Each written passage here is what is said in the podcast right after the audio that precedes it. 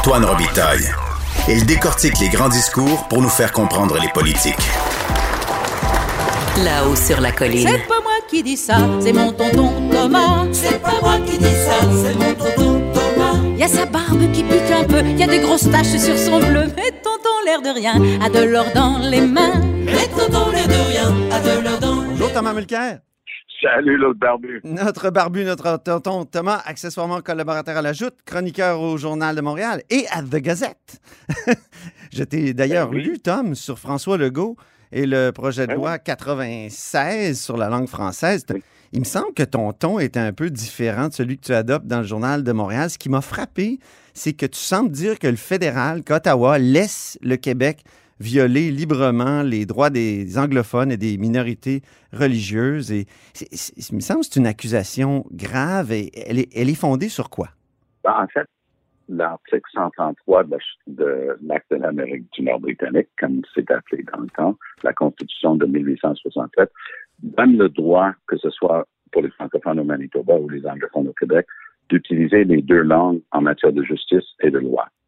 Et j'étais, par exemple, avocat à la direction des affaires législatives du ministère de la Justice du Québec au mois de décembre 1979, lorsque la Cour suprême a statué dans l'affaire Peter Blakey qu'ils avaient l'obligation d'adopter les lois dans les deux, deux langues. Donc, ça a été restitué au Québec et restitué, mais beaucoup plus tard, au Manitoba en même temps. Et le hasard de ma carrière a fait en sorte que j'ai travaillé au procureur général du Manitoba. J'étais responsable de la révision et de la préparation Hmm. de cette version française là-bas. Ben oui. Donc, je suis très sensibilisé à cette obligation constitutionnelle. Une loi, on dit souvent en, en matière de, de pratique euh, juridique et d'interprétation des lois, on dit il faut interpréter une loi dans son contexte. Alors, c'est quoi le contexte de ces deux changements proposés par François Legault? Il est en train de dire, moi, je ne touche qu'à la Constitution du Québec, donc j'ai même pas besoin d'une motion à la Chambre des communes et du Sénat, comme Lucien Bouchard l'avait fait pour les changements des commissions scolaires. Il dit, moi, j'ai pas besoin de ça.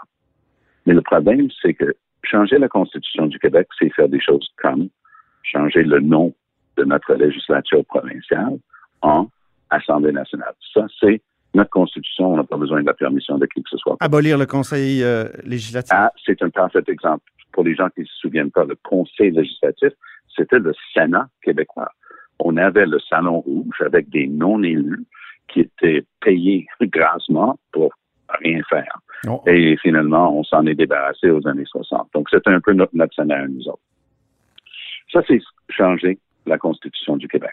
Ici, à sa face même, on, on, on essaie d'argumenter, euh, et c'est c'est la thèse de, de la CAQ, ils disent, ben, affirmer que le Québec est une nation. Eh, euh, une attention, attention, pas, ju- juste de la CAQ, de, de ton ancien collègue Benoît Pelletier, qui est un constitutionnaliste. C'est sa spécialité. Oui.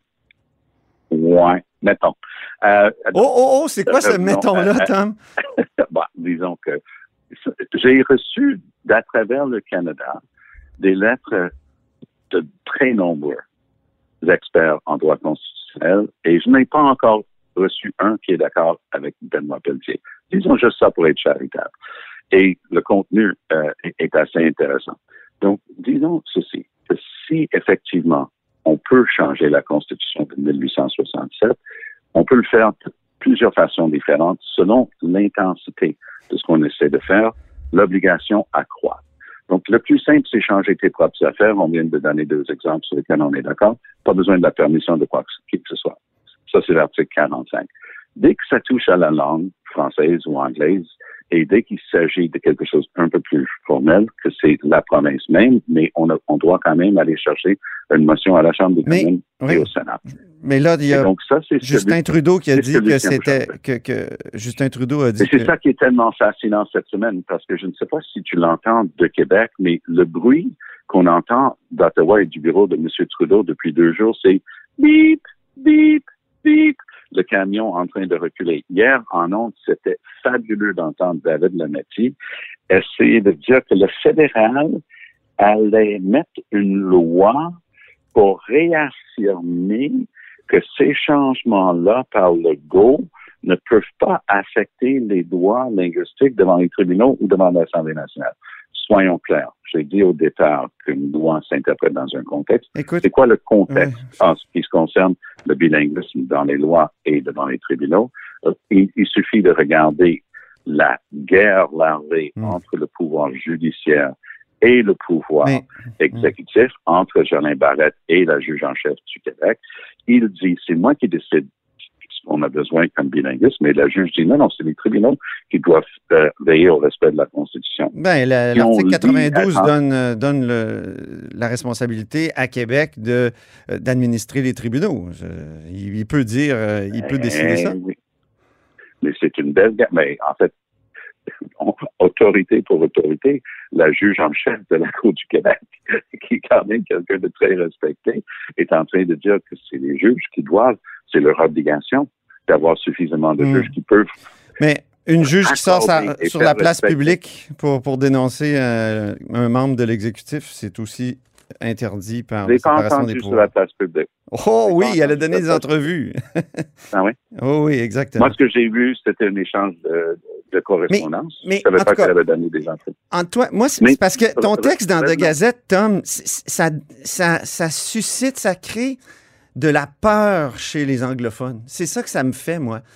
On dirait Bah, que tu t'appuies sur des boutons dans The Gazette qui vont faire que les, les anglophones de Montréal, certains qui sont unilingues, qui n'ont pas accès à nos médias francophones parce qu'ils comprennent rien à, à notre langue, vont penser qu'il y a un gouvernement à Québec qui veut violer les droits des anglophones, qui veut violer les En droits des minorités religieuses. Et donc, euh, toute personne qui va vouloir, euh, comment dire, faire d'un compromis avec ce gouvernement-là, va se ramasser comme Greta Chambers dans le temps, quand elle, elle avait voulu au moins entamer un dialogue avec les nationalistes. Elle s'est fait traiter de Chamberlain parce que c'était une, Mm. une référence euh, à, à l'histoire nazie. Donc, euh, et c'est- ça, moi, qui, dans ton texte ce matin, qui, qui me.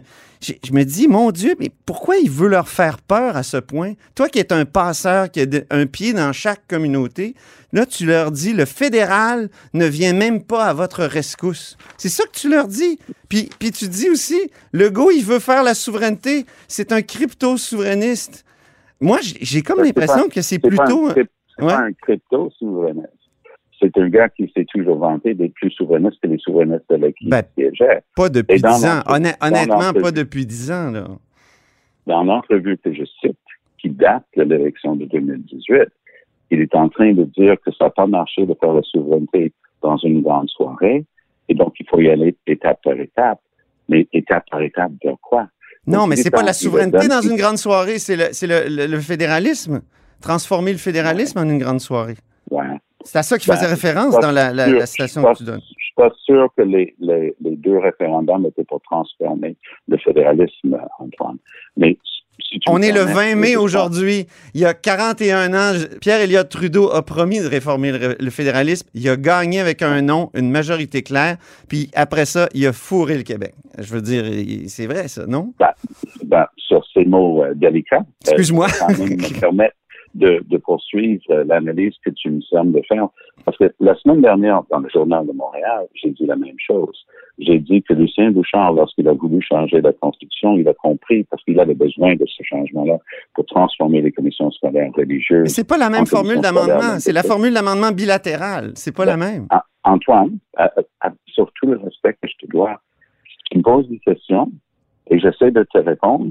Si tu veux poser des questions et donner la réponse à ma place, je vais juste t'écouter. Oui, mais il faut Si juste que les faits soient, réels. Il faut que les faits soient là. Je- moi, je, comme intervieweur, je dois, je dois m'assurer que les faits soient, soient, soient, soient justes. Parce qu'effectivement, c'est un, un peu le- la beauté de la liberté d'expression et la liberté de la presse, c'est qu'il peut avoir deux points de vue sur un même sujet. Donc, les faits ne, ne sont pas euh, le propre d'Antoine Robitaille. Moi aussi, j'ai des faits que je suis en train d'essayer d'exposer dans ma discussion. Donc, lorsque Lucien Bouchard a voulu remplacer les commissions scolaires dites confessionnelles, protestantes et catholiques, par des commissions scolaires linguistiques, ça lui prenait un changement constitutionnel. Ça, c'était au terme de l'article 43 parce que c'était clair, ça touchait à ce droit-là. C'est tout aussi clair que ça touche au droit linguistique, ce que M. Legault est en train de proposer. Donc, lui, il a la prétention de dire que chaque province peut faire sa propre constitution et faire des modifications à la Constitution du Canada. c'est pas tomber dans l'oreille d'un sourd. Puis dans des provinces de l'Ouest, pense justement aux francophones Manitoba, mais pense aussi à des questions comme le système de péréquation au Canada que M.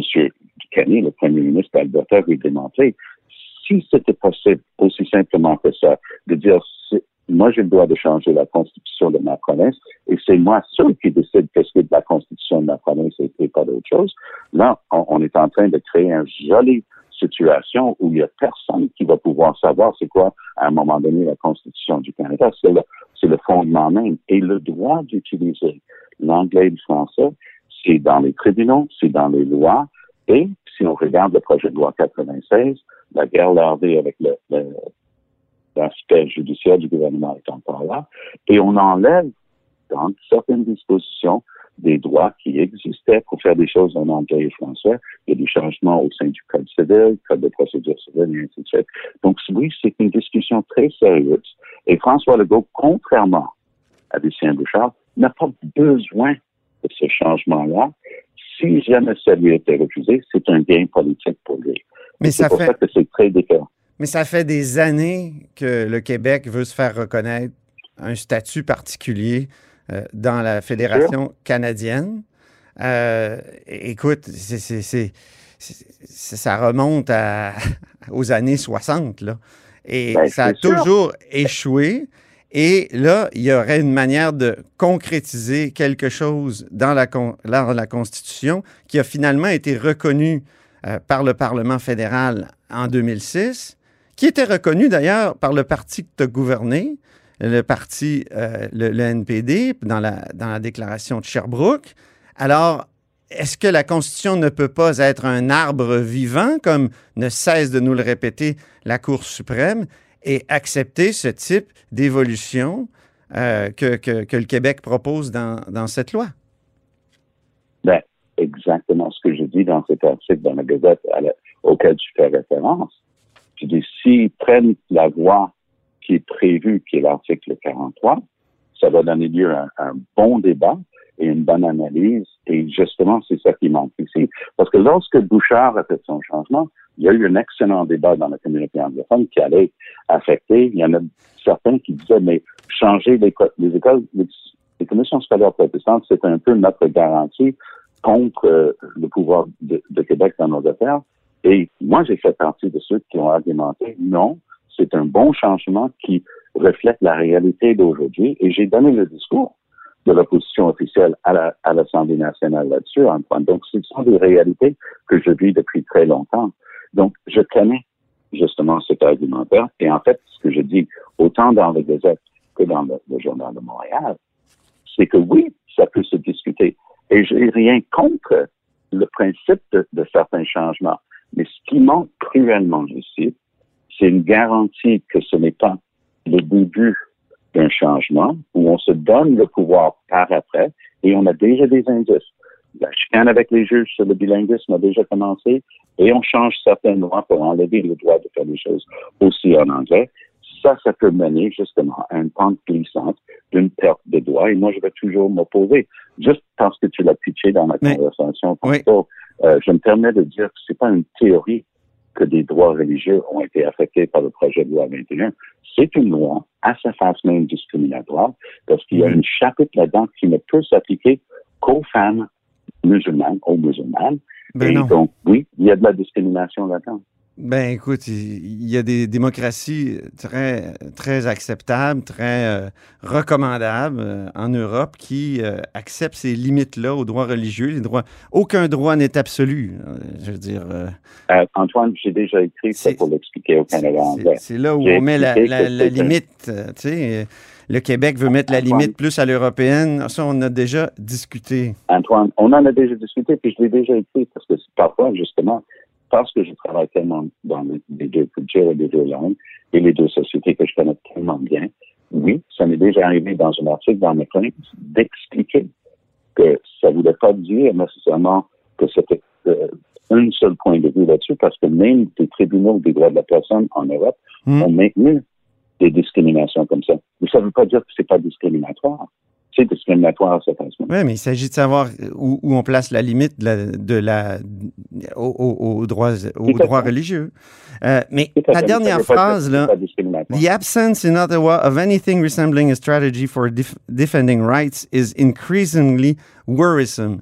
Et, et c'est, moi, cette phrase-là, j'en reviens pas. Donc, t'appelles, au fond, euh, Ottawa à intervenir un peu comme... Euh, je sais pas, moi, euh, dans le cas de Roncarelli contre Duplessis, on se souvient peut-être de cette euh, fameuse cause où Frank Scott, le maître à penser de Pierre Elliott Trudeau, euh, avait défendu les droits religieux de, de Roncarelli. On, on, c'est un peu comme, c'est comme si on revivait ça et que Ottawa devait intervenir pour défendre les droits contre un gouvernement oppresseur. Est-ce que c'est l'impression que j'ai? Est-ce est-ce que c'est c'est ton sentiment?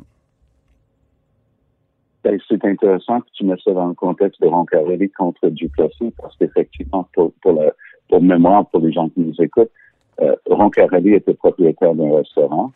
Il donnait de l'argent pour défendre les témoins de des lois de cadenas hmm. de, de M. Duplessis, notamment qui étaient des témoins de Jéhovah. Il n'en était pas lui-même.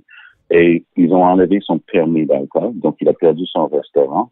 Et les gens on dit, mais il faut faire quelque chose contre ce comportement-là. Il faut avoir une vision qui, qui cherche à s'assurer que les droits sont respectés, puis qu'on ne peut pas être de manière aléatoire déprivé de nos droits. Est-ce que le goût, c'est comme Duplessis contre Troncarelli, selon toi?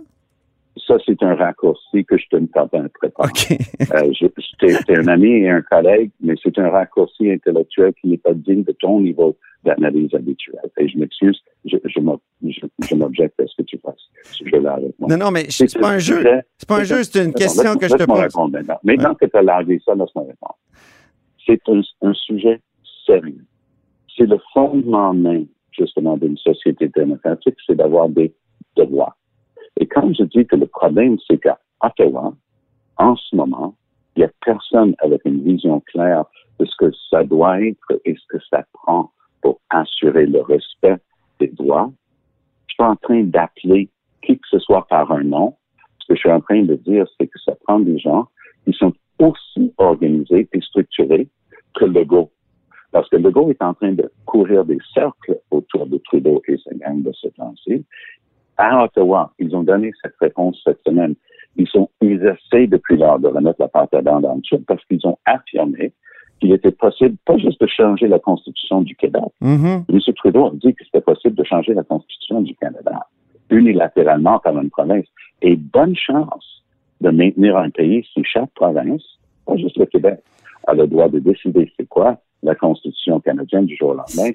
Ça, c'est fondamental ce qu'on est en train de faire. Si tu étais chef euh, du NPD, serait quoi ta position, Tom? Je voudrais un débat. Je consulterais les communautés impliquées. Legault et Jolin Barrette disent qu'ils veulent pas toucher à l'article 133. Très bien qu'on l'écrit.